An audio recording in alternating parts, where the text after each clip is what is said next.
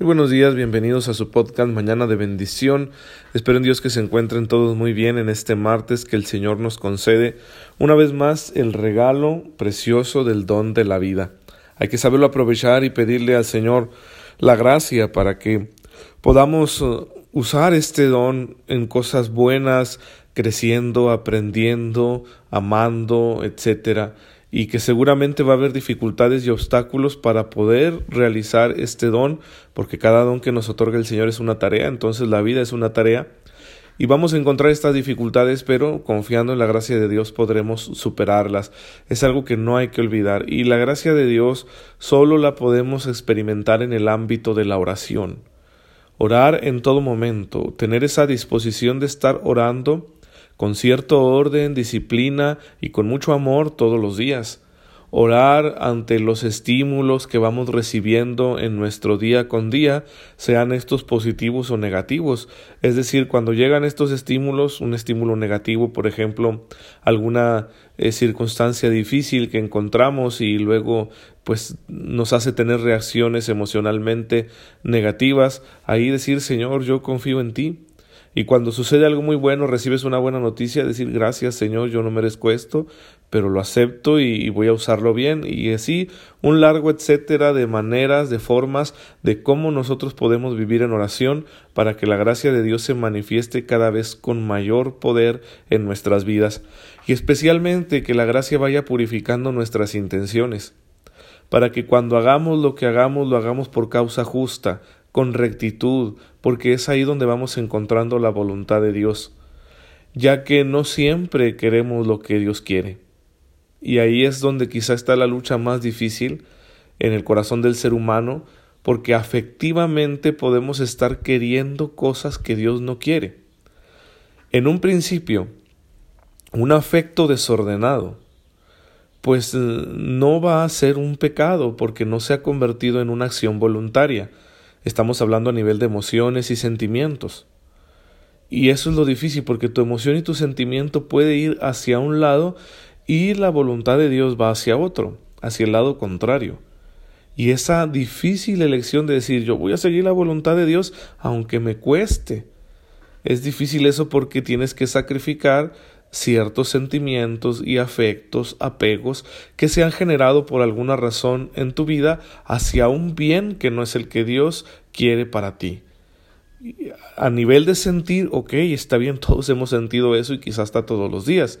Sin embargo, ya cuando voluntariamente decidimos ir tras ese bien desordenado, pues ya estamos en otro contexto. Y ahí sí que podemos estar pecando. Entonces, pidámosle a Dios la fuerza de voluntad para no dejarnos condicionar por lo que llegamos a sentir hacia ciertos bienes cuando estos son contrarios a la voluntad de Dios. Pedirle al Señor también esa sanación afectiva para que aprendamos a querer con todo el corazón lo que Él quiere para nosotros. Y bueno, hermanos, eso, aunque resulta bastante duro, la verdad, y lo digo por experiencia propia, pues es que ahí es donde realmente le demostramos amor a Dios cuando somos capaces de dejar esas cosas que tanto queremos porque preferimos hacer su voluntad. En la vida cristiana se trata de eso, amar a Dios, amar al Señor por encima de todas las cosas con todo nuestro ser. Así que pues ya saben que nuestro día transcurra en oración para que podamos recibir abundantemente esta gracia de Dios que nos ayude a permanecer fieles en el cumplimiento de su santa voluntad. Y bueno, hemos estado hablando de la historia de la Iglesia eh, terminamos de, ver así, pues muy a grosso modo, ¿verdad? En aspectos generales, en, los acontecimientos más destacables, el primer milenio de la Iglesia. Vamos a entrar ahora en el siguiente milenio, como una iglesia que ya ha sufrido eh, muchas crisis históricas, se ha consolidado, se ha hecho fuerte y es capaz de producir una cultura sólida que fortalece a los pueblos que viven pues bajo el espectro del evangelio, sí, a los que ha llegado la influencia del evangelio a través de la Iglesia Católica. Estos pueblos principalmente pues son los pueblos europeos.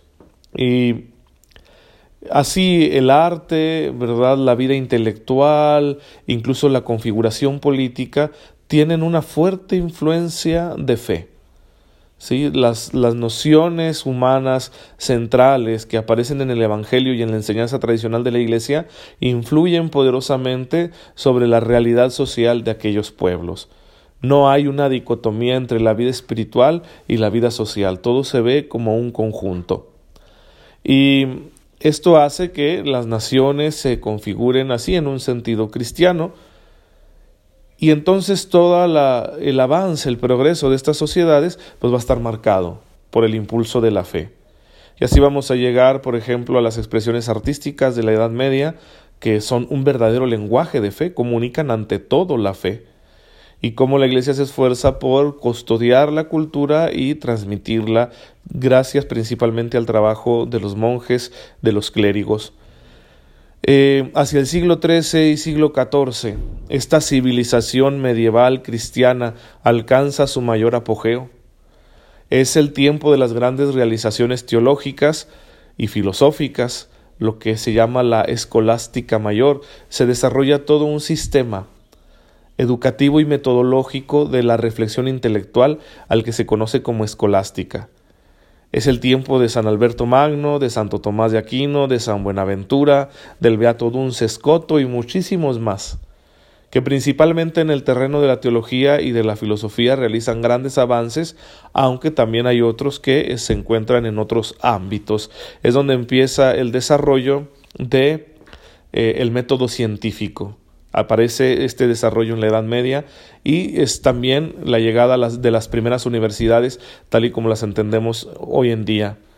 Hay una gran producción artística y literaria, ¿sí? y hay una vida religiosa eh, muy abundante, muy rica, que se fortalece con la aparición de nuevas formas de vida religiosa, nuevas vocaciones, la que instituye, por ejemplo, San Francisco de Asís, que junto con Santo Domingo de Guzmán, que va a establecer a los dominicos y San Francisco los franciscanos, eh, realizan una reforma en la vida religiosa y van a aparecer estas órdenes religiosas que se llaman mendicantes, porque no van a vivir de los bienes que les den los señores feudales, sino de la caridad, de la limosna. Van a pedir limosna para sostenerse y para hacer sus apostolados, y bueno, van a crecer mucho en ese sentido y son un verdadero impulso para la Iglesia en su labor misionera y también una renovación de la vida espiritual de la Iglesia.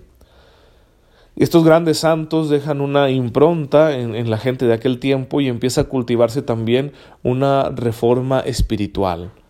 ¿Sí? La vida cotidiana del creyente quiere estar fundamentada sobre mejores valores a la hora de buscar esa relación con Dios, que debe estarse siempre cultivando. Esto hace que la espiritualidad vaya convirtiéndose también en una cultura que se va extendiendo hacia todo el pueblo.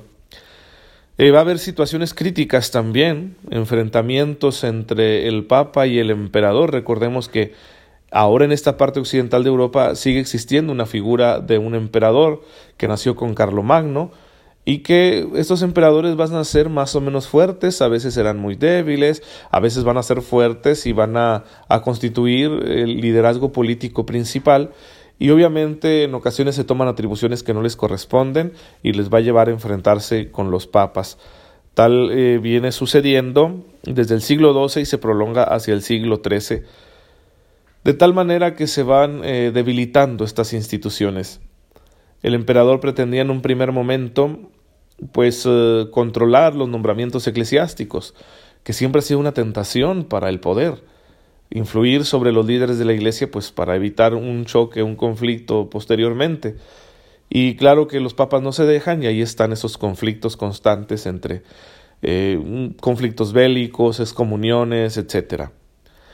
Y esto hace que, que pronto encontremos tanto la figura del emperador muy debilitada como la figura del papa también muy debilitada, muy dependiente de los poderes políticos. Y aquí entra la influencia de Francia que se va convirtiendo en un reino muy poderoso y que a causa de ello, pues eh, desde el año 1305 hasta el año 1307, el Papa, aunque sigue conservando el título de obispo de Roma, se traslada a Aviñón, una ciudad del sur de Francia.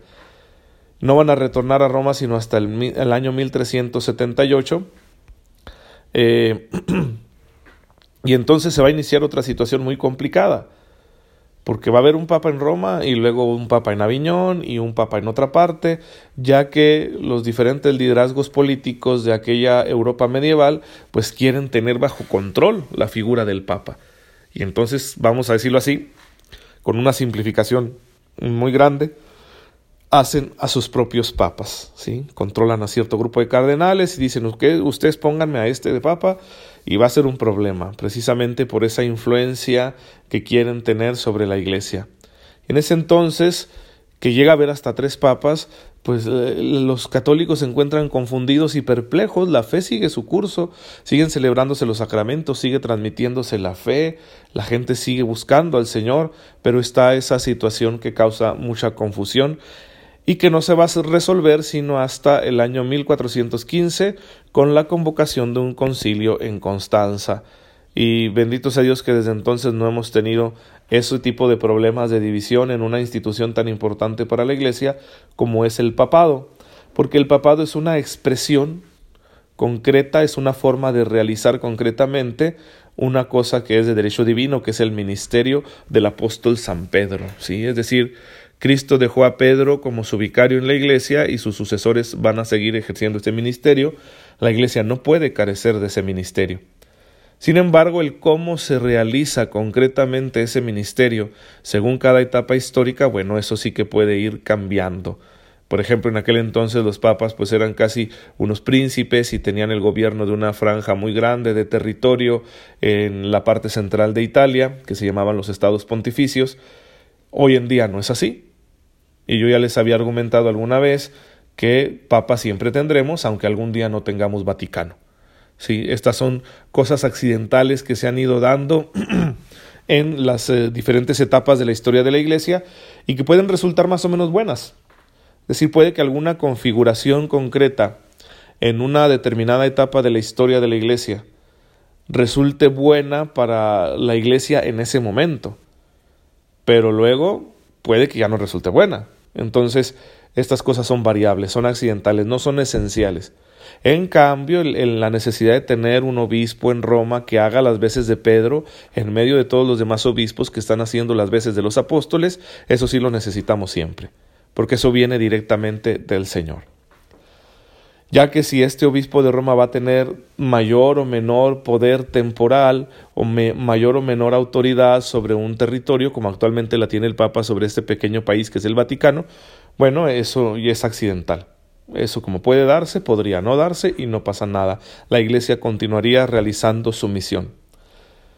Em, porque siempre nos vamos a dar cuenta de esto, de que hay una diferencia entre lo que el Señor quiere, lo que nos ha dejado para vivir nuestra vida de fe y el cómo nosotros vamos ejerciendo esos dones y mandatos del Señor en la época que nos toca vivir. Por ejemplo, ¿no? sobre el acceso a la comunión eucarística. Eh, no siempre ha existido la figura de una primera comunión. Sí, había otras metodologías de cómo la forma, la gente se formaba, perdón, se preparaba para conocer los sacramentos y acercarse a ellos. Posteriormente se fue generando esta experiencia que realizamos sobre todo con los niños de primera comunión, es decir, es una pedagogía, una pedagogía que puede cambiar, que puede no existir. Hoy en día ya nos encontramos nuevamente con esta figura del catecumenado que ofrecemos a las personas adultas que quieren acercarse a la fe, los adultos no bautizados. Antes era poco común porque la sociedad era más católica y entonces todo el mundo estaba bautizado de niño, pero hoy en día nos encontramos ya muchas personas que no han sido bautizadas válidamente y ya se encuentran en su edad adulta y entonces les ofrecemos un camino distinto, que es el camino de el catecumenado y que en la antigüedad pues se utilizaba mucho. De que necesitamos los sacramentos sí, porque esos están en el evangelio y la Iglesia siempre lo ha enseñado que son necesarios para la salvación. Pero ¿cómo nos vamos a preparar para recibirlos? Ah, bueno, eso puede variar mucho. Muchísimo según las circunstancias históricas, culturales de cada lugar del mundo donde hay presencia de católicos. Entonces esas cuestiones accidentales van a variar y esas se pueden adaptar a los tiempos según la mentalidad de las personas y las necesidades que tenga también la gente. Pero el hecho de que necesitamos los sacramentos, ah, bueno, eso no se va a quitar porque eso viene de parte del Señor. Hermanos, démosle gracias a Dios en este martes por el don de su iglesia que lo vamos conociendo cada vez más. Señor, te bendecimos por tu iglesia, que tiene una historia difícil de la cual nosotros somos parte. Ayúdanos a valorarla, apreciarla y aprender las lecciones del pasado para no cometer los mismos errores. Concédenos amar mucho a la Iglesia, Señor, a pesar de su historia, y que seamos valientes en defenderla. Por Jesucristo nuestro Señor. Amén. El Señor esté con ustedes. La bendición de Dios Todopoderoso, Padre, Hijo y Espíritu Santo, descienda sobre ustedes y los acompañe siempre. Muchas gracias por dejarme llegar hoy a sus oídos y a sus corazones. Nos vemos mañana si Dios lo permite.